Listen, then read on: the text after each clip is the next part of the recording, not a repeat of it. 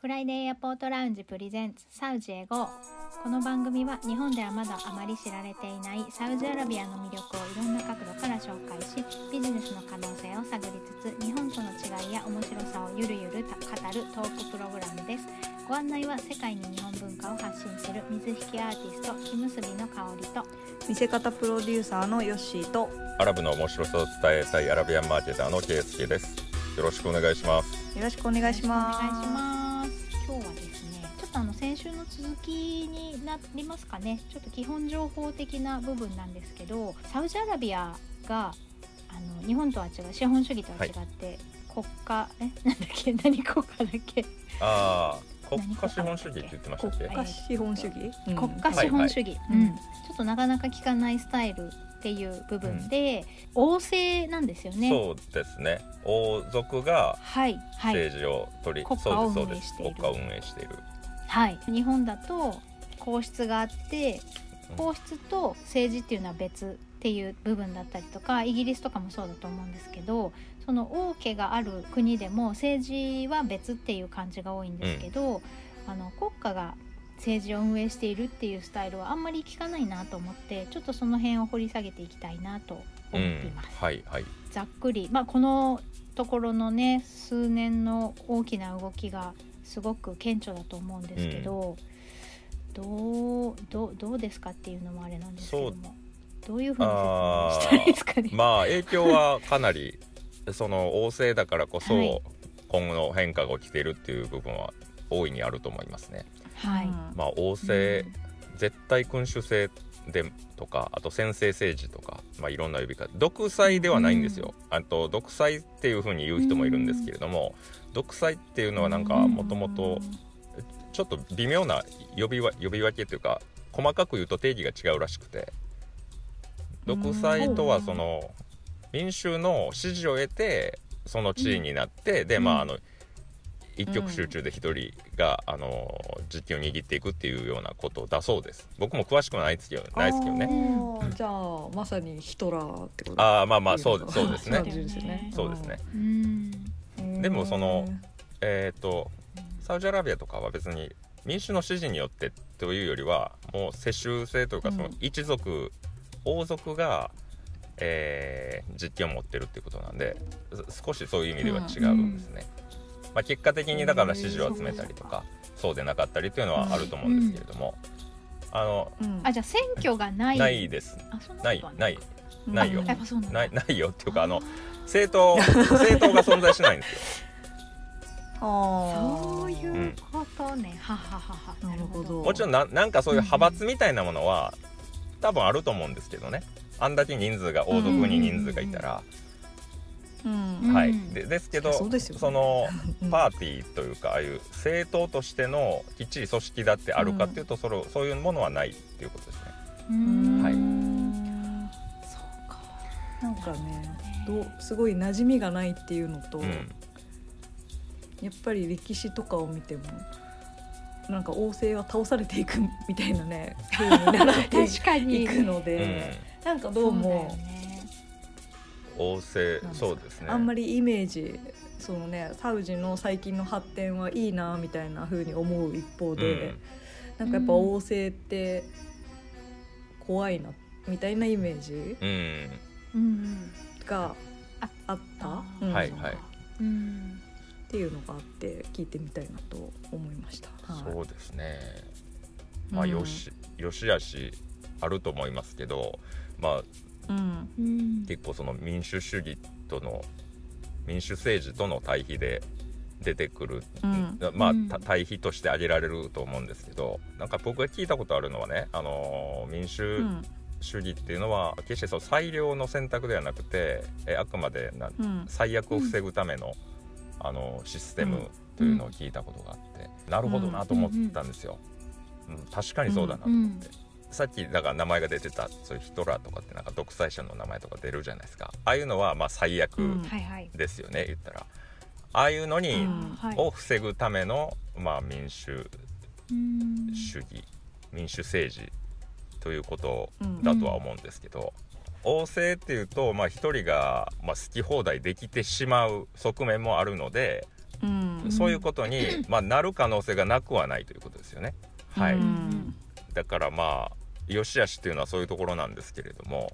ううん。んでもそのリーダーが優れていればうん。あの国をそのより良い方向に導くことも可能なわけで。うん今のねでもサウジはねどっちかというとそのいい方向に向かってると僕個人的には思います。ううんん。うん、それはあの、まあ、今の皇太子モハンマド・ビン・サルマンはい。がそういうふうにリードしていってるんですけれどもね。ううんんはいなんか前ニュースで、まあ、今の、えー政権を取っているこの流れに反対する勢力がいてはいなんかなん捕まって軟禁になったみたいなニュースの方でした。ああそうありましたありましたリッツ・カールトンにへ幽閉されたっていう。そうそうそうえーリ幽閉先が見つかったそうそう。そうホテルにホテルにえ何が起こってんだと思って、はい。ホテルのいい部屋になんかすぐあの閉じ込められたんですよ。軟。禁されて羨ますしごい。されたい。み たはいい、な何の事件。何がね。はい、あれ あれもまああのそういうことですね。今香織さんが言ったように今のそういう、うん。だからママド・ビン・サルマ皇太子がい今のような実験を、まあ、い今ほど握ってない時だったと思いますけど、うん。うん。うん。だからすごい変えようとしてるやつがいるぞっていうことなのかな、僕もね詳しくはよくちょっとそこをつかめてなかったんですけど当時、ううん。んまあなんか知らないけどそういうあの、うん。一派が入っていると。まあ、反対勢力って感じですよね、まあまあそうですね、はい。うんそういうことそれに賛成しない人たち、ね変化はやっぱりいつもねうん。そうねみんなに風当たりが、ね受け入れられるもんじゃないですもんね。そうですね。うん。だそういうもちろん全員全部が全部賛成ですっていうわけではないんですよ、うん。ね、そうですよね、やっぱり前の方が良かったっていう人とか、うん。変化は望んでたけどこういうのは困るっていう人もいるんじゃないかなっていうのは思ってて、うん。ね、私たちは、まあ、海外からねサウジアラビアを外国人として見てるので、うん。住んでて感じる不便不便とか、うん。あのーこう逆にこう悪い方向に転換してしまったことっていうのは、うん。どうしても見えてこない部分があるのでそれをね、住んでる人たちは感じる部分もあるのかなと思って、うん。やっぱねりメリット、うん、いい部分しか伝えないのもなんか不自然かなと思って。はいはい。そうそうそう。特にねそういう声は、うん。あの海外から見るとおなんかうん。ウェルカムな変化に見えるんですよ全部が。ううんうんうんうん。まあさまざまなそういうだから古き悪しきだから慣習が廃止されて例えばまあ女性が運転禁止だったとか、映画館がなかったとか、うんうん。まあ、男女が外でなんか交流してはいけないとかっていう、ううん。まあ他の国からしたらなんやそれっていうような規制がいっぱいあったわけですよ。うん。それがあのうん全て取り払われて、もうあの一気に自由化されているっていうのは、なんかそう一見すごいいいように見えますよね外から見ると。ううん。んあとそれに伴ってそのさまざまなビジネスの目というのが新産業が起こってうんだからこの間も言いますけど、うん。言いましたけど音楽産業も起こっていくかもっていう話を、うん。えーうんうん。DJ のところでしましたけどああいうあしましたね。はい。ああいうものばっかり、まあ、目が行くんですよ。まあ僕も目が行きますし、でも一方で、うん。あのやっぱそれだけの変化が起こってるともちろん全部がいい方向に行くわけなくてでいろんな人がいますからね、生活、うんはい。生活レベル水準も所得のレベルも全然違うので、それぞれ。サウジアラビア人ということで1個で見るのはなかなか難しくなってきてるんですね今。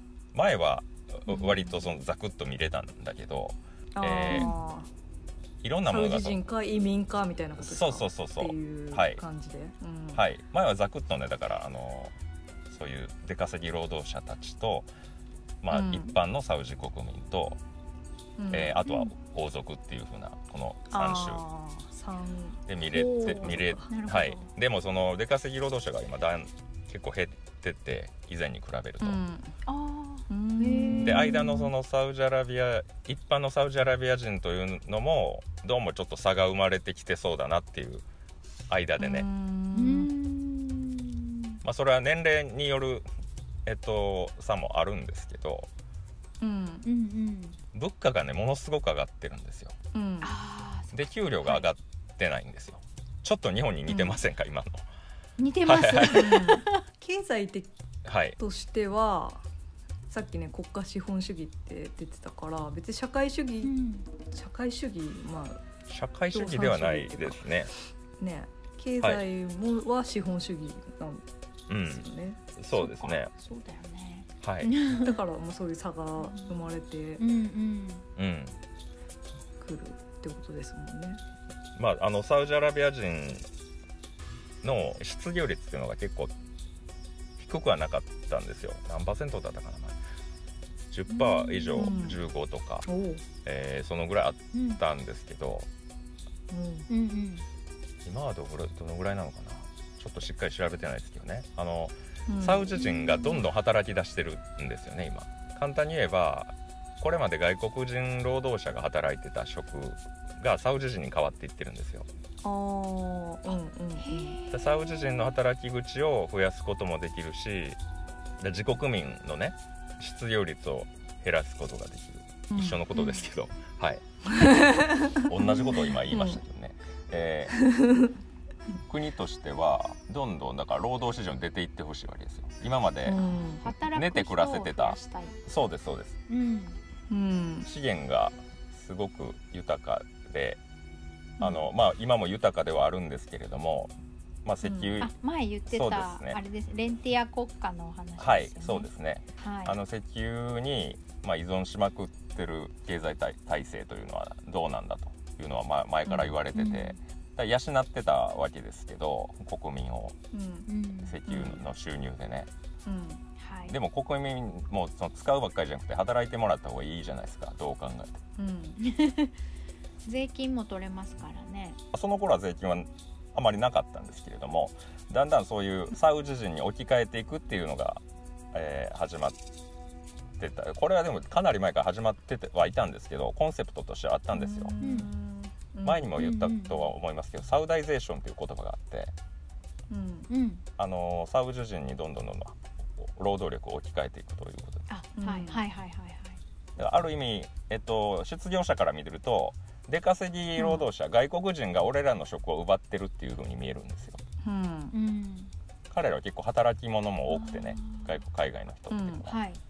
だってそのために来てるわけですから、そうですよね。はい。うん。うん。でも今さっきあのそう出稼ぎ労働者たちが数が減ってるっていうのはいるだけでもう税金がかかるようになっちゃったりうん。前はなかったんだけどね。そういうその税率が上がったりっていうことがあって結構そのうん。サウジアラビアで働くっていうことが負担が大きくなってきたっていうんですかね。前前よりはあのうん簡単じゃなくなってきたっていうことでどんどんその自国に帰ったりうん。別の国に出稼ぎに行ったりっていうことが起こってるんですよ。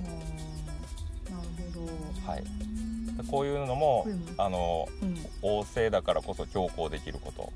うん。だと思います、で議会もないってことは決定とかはもう本当にどうどうどうやるんですかね、一部の何人かで話し合って決定みたいな感じなのかな。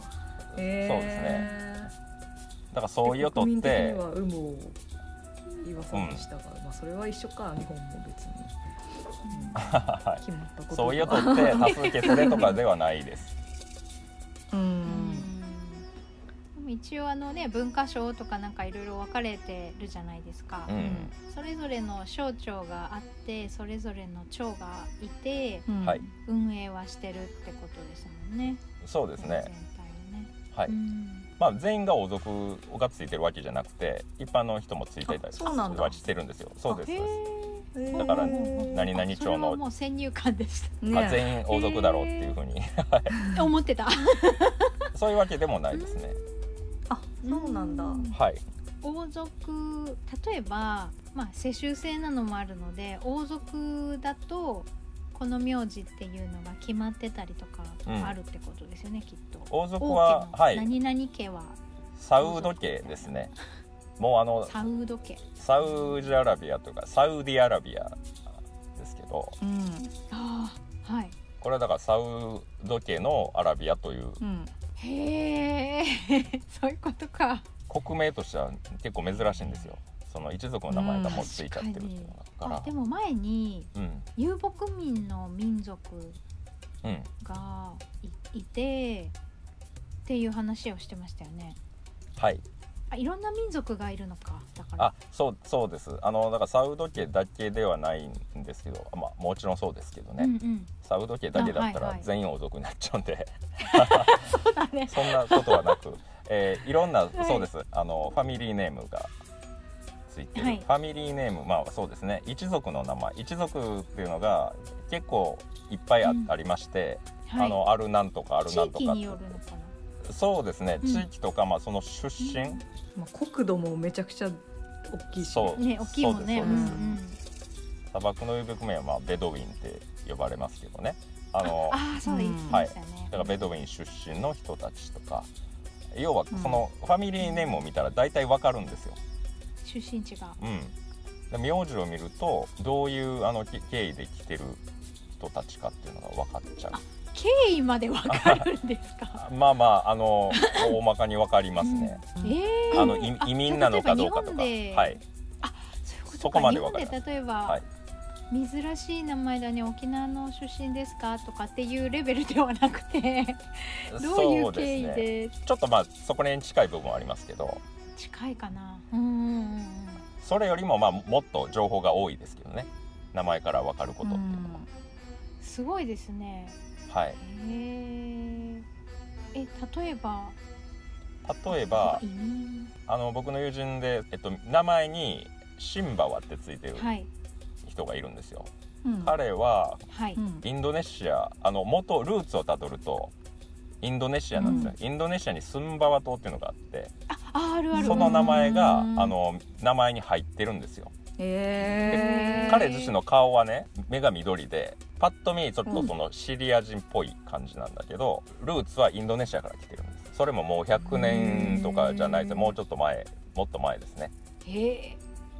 要はさ海を渡って要はそのサウジアラビアって、うん。えっと他のアラブ諸国と違うのは聖地があるっていうことですよね、あそうかそうか。はい。うんそこを、うんそこにおめがけて世界中が来るわけですよ。でそのいくらかはそこにそのまま進んでしまうと、うん。なるはい。ほど、それが移民か。そうかそうか。そうそうですそうです。だそういうのがもう名前から分かったり。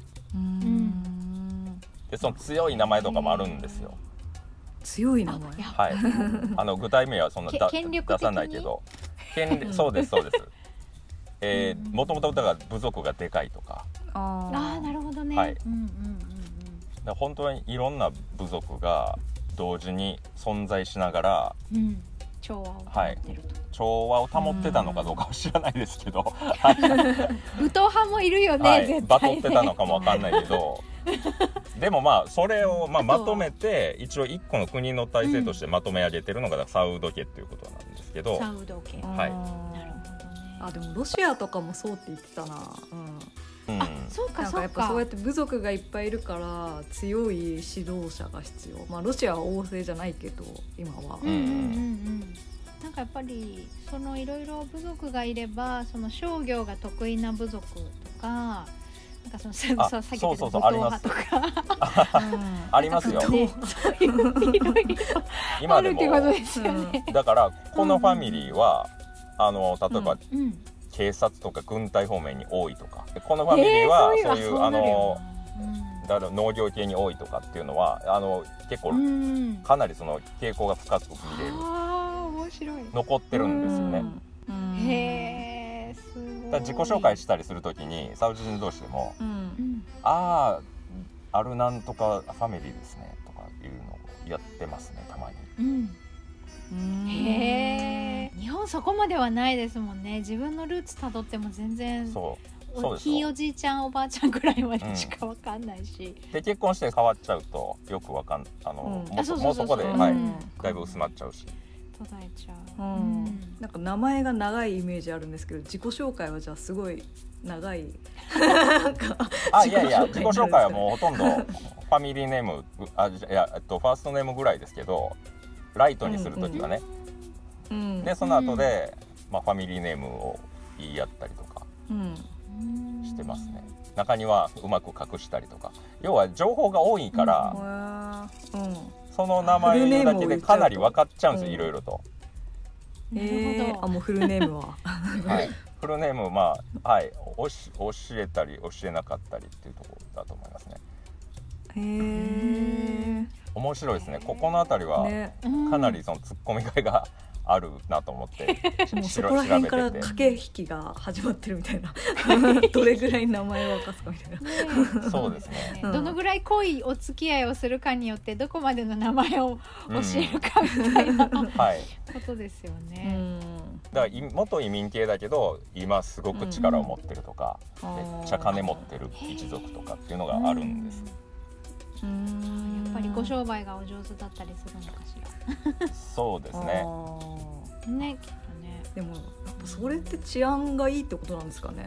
だって名前聞いただけでねこの人金持ってるぞって分かっちゃったら。確かに。確かに。治安ね。あのだから下手なことできないですよね。結局、うん。ね。ファミリーネームに傷がついちゃうからあ前回のねその名誉殺人とかそういうところにあそうだね。ああまあまあまあまあまあはいあのかもしれないそうですね。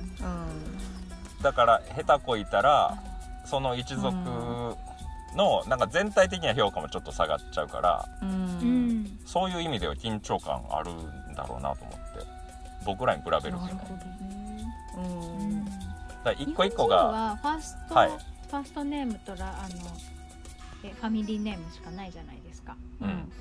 であのスペインのお友達はミドルネームが2つか3つあって、えー、とお母さん系の名字とお父さん系の名字と旦那さんの名字みたいな感じでうん。つくようなお話をしてたんですよ。はい。サウジの場合はミドルネームどのぐらいあるのかなと思って。あ基本は4つですね。名前としては4つ。4つ？あ4つ、うん。あはい。うんうんうんあのお父さんの名前とか入ってんですよね。あー。あやっぱりそうなんだ。お父さんの名前が入っててはい。でファミリーネーム。とあとなんだっけな。僕も全部覚えてないですよね。あれいないつも言われる なんですけど。そうそりゃそうです。はい。それはもうあの何か読んだらわかります。ね。検索してくださいけどなんかねありますよねフォーマットがねそういうミドルネームのね。そうですね。まああの フルネームは一応4つとされててうん。4つの名前があるってことですね。なんかパパスポートとか長そうだな名前と思って。うんうん。だからやっぱり王族がね強く力を持ってっていうサウド家はい。は、ねもともとだから建国した時はすごいねそこのいろんな部族の長っていうかね部族をまとめ上げる強力な、いろんな意味での力があったんでしょうね。お金もそうだし、うん。権力もそうだし、まあ、実際の力っていうのもそうなのかもしれないし、その部族にも彼らの王というか、長がいるわけですよね。で彼らをやっぱうまく付き合っていかないとダメなわけですよ。うん。これは今でもそうです。あそっか。うん。押さえつけるだけじゃなくて尊重してみそたいな、うそうですそうです。あの、うん。ここっちを立ててあっちを立ててっていうのを多分やってるんじゃないか気と。使うな。うん。うん、今の王政政治はい。の、えー、と恩恵をあまり受けることができなかった人たちっていうのもいるだろうってお話されてたんですけどはい。まあね今回最長の滞在期間だったってはい。圭介さん言ってましたけど、はいねあのほぼ住んでたのでいろんな方のお話聞く機会があったかなと思って。そうですやねっ。ぱりね、はいまマイナスというか、うんあまり恩恵を受けれてない人のお話も聞く機会あったかなと思っうんうんて、。そういうのありました？ありました普通の生活者にとっては物価がどんどん上がるので、前前にも言いましたけど、コーラが1リアルから2.5リアルになってるんですよリアルっていうのはだいたい今うん38円ぐらいですけど、まあ、約40円と考えて、前は1本ペプシの350を40円で買えてたのが今はうん。まうんあ100円ぐらいかな。ちょっと日本と変わんないでしょ100円ぐらいでコーラそうですね。うん。うん。変わっててタバコは4倍ですよね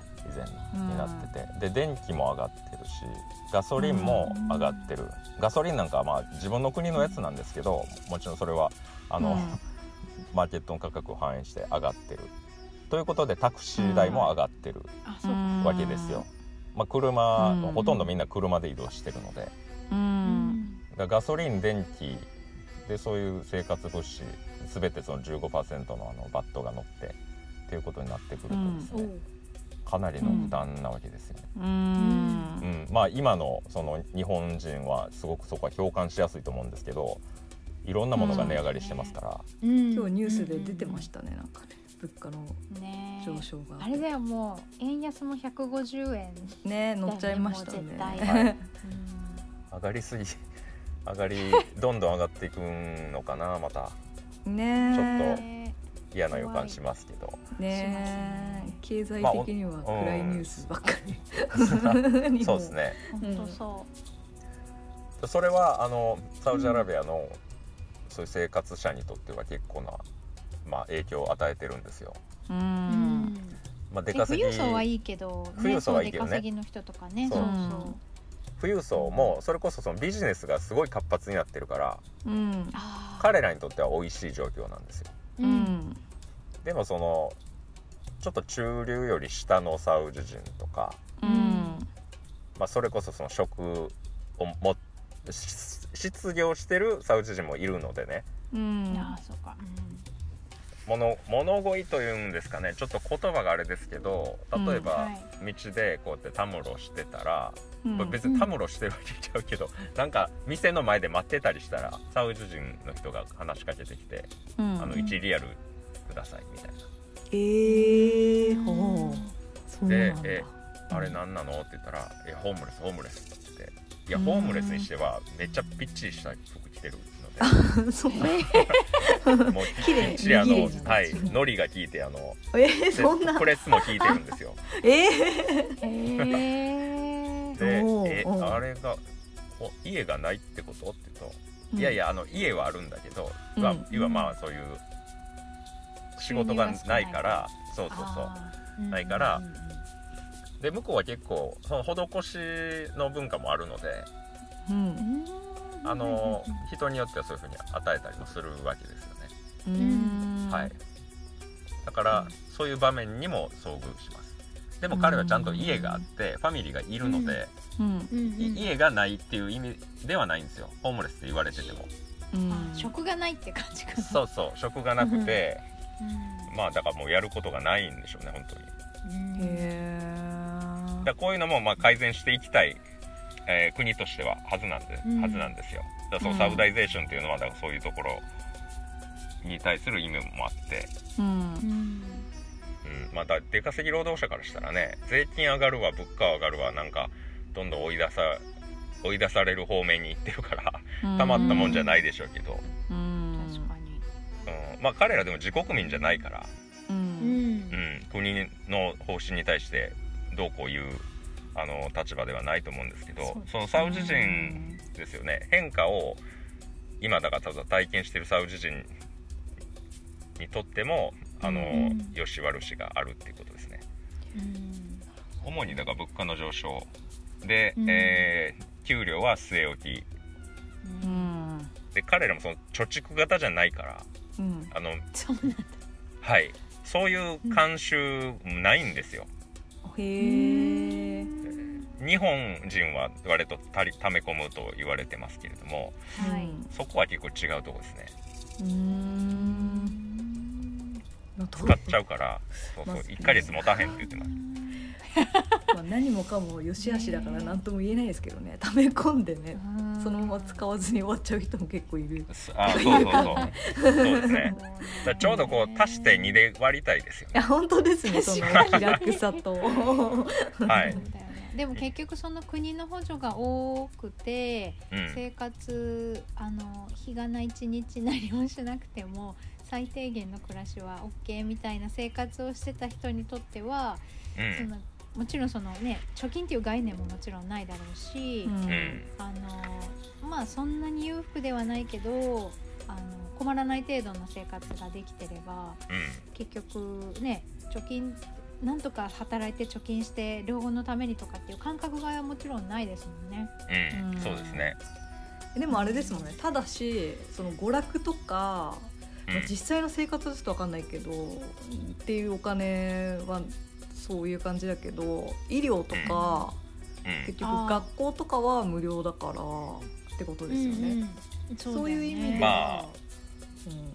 困らない。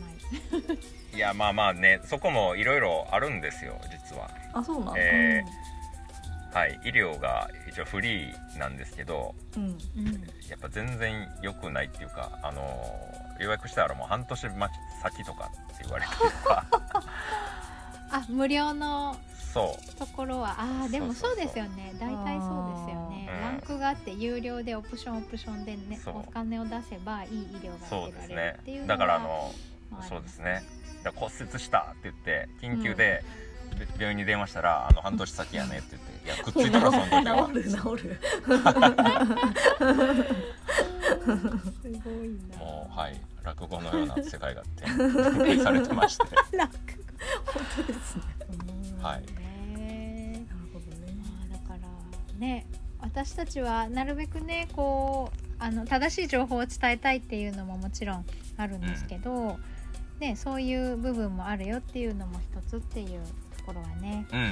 ちょっとまああの今まではあまり取り上げてこなかった情報の一つだと思うんですけどうん。ちょっと皆さんに今日はねお伝えしたいなっていう部分で王政の政治とその変化っていう部分でね今日はお伝えしてきました。